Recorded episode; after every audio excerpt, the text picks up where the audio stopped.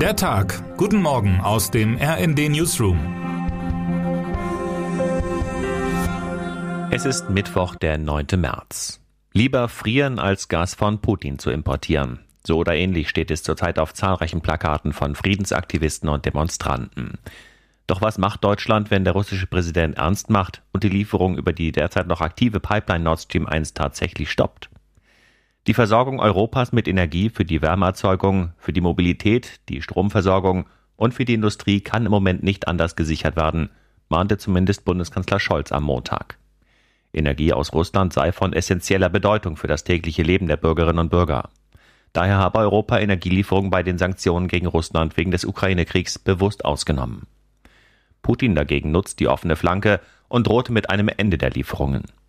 Der Westen dagegen diskutiert, auf welchen Wegen Europa unabhängig werden könnte von russischen Rohstoffen. Windkraft, Atomkraft, Sonnenenergie und gar eine Renaissance der eigentlich schon als gestrig erhofften Kohle sind im Gespräch.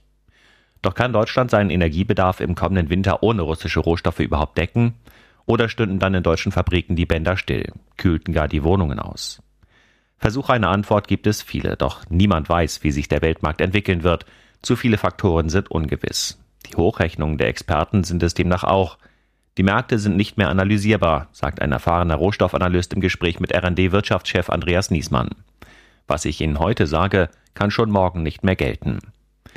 Energie ist zur Waffe geworden und sowohl Putin als auch der Westen haben sie gezückt.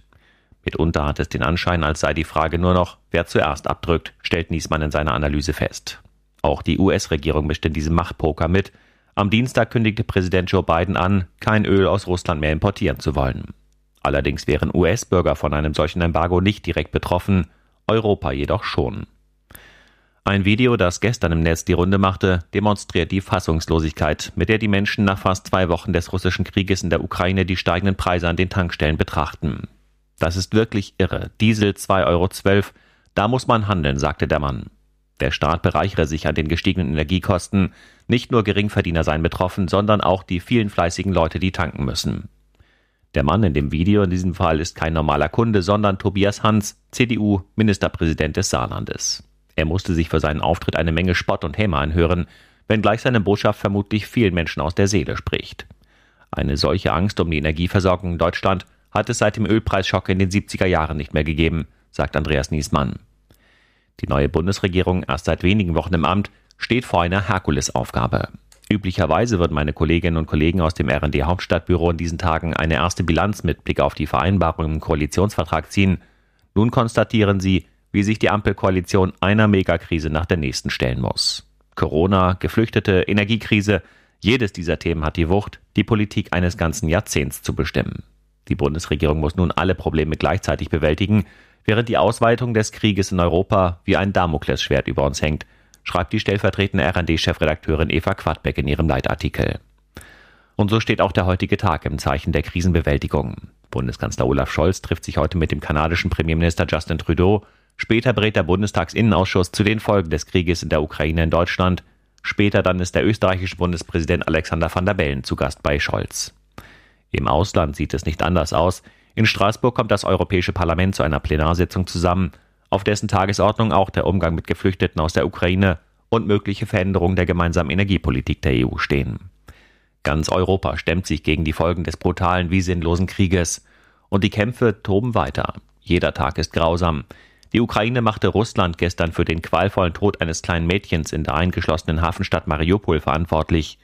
Die sechsjährige Tanja sei unter den Trümmern eines zerstörten Hauses verdurstet schrieb Bürgermeister Vadim Boytschenko gestern im Nachrichtenkanal Telegram. Präsident Volodymyr Zelensky zeigte sich gestern entsetzt. In Mariupol ist zum ersten Mal seit Jahrzehnten, zum ersten Mal seit der Nazi-Invasion ein Kind verdurstet, sagte Zelensky. Ein Kind starb an Dehydrierung im Jahr 2022. Seit Tagen warnen Russland und die Ukraine über eine Evakuierung der strategisch wichtigen Stadt am Asowschen Meer auch gestern sind fast alle Versuche gescheitert. Aus der Großstadt Sumi nahe der russischen Grenze konnten erstmals Zivilisten evakuiert werden.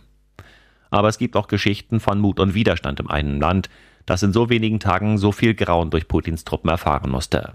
Eine davon erzählt mein Kollege Thoralf Kleven. Sie handelt von Anna Strischkova in Kiew, die jeden Morgen eine SMS von dem Fotografen Luigi Toscano aus Mannheim erhält. Anna Strischkova gehörte zu den Kindern, an denen der berüchtigte KZ-Arzt Josef Mengele im Vernichtungslager Auschwitz grausame Experimente durchführte. Sie sagte in diesen Tagen, sie habe Hitler überlebt, sie werde auch Putin überleben. Den Fotografen Toscano lernte sie kennen, als er vor einigen Jahren für ein inzwischen mehrfach ausgezeichnetes Projekt Lest We Forget gegen das Vergessen Holocaust-Überlebende der Ukraine porträtierte. Das damals geknüpfte Band zwischen den beiden hält. Und so schreibt Toscano täglich an Strischkova, Good morning, dear Anishka. Are you and your daughter okay? fragt er dann. Und sie antwortet, We will win. Termine des Tages. 9 Uhr. In Köln geht der Prozess gegen den früheren Remsmar-Entführer Thomas Drach weiter. Heute sollen Zeugen verhört werden. 12 Uhr. Verleihung der Michelin-Sterne 2022 für deutsche Restaurants in Hamburg. 13 Uhr. Das Bundeskabinett diskutiert heute unter anderem über die Aufhebung der umstrittenen Paragraphen 219a.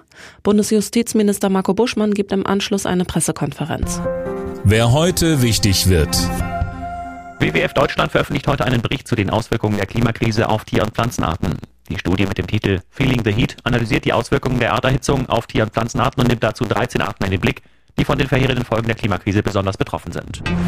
Und damit wünschen wir Ihnen einen guten Start in den Tag. Text Dani Schrader, am Mikrofon Anna Löwer und Sönke Röhling. Mit rnd.de, der Webseite des Redaktionsnetzwerks Deutschland, halten wir Sie durchgehend auf dem neuesten Stand.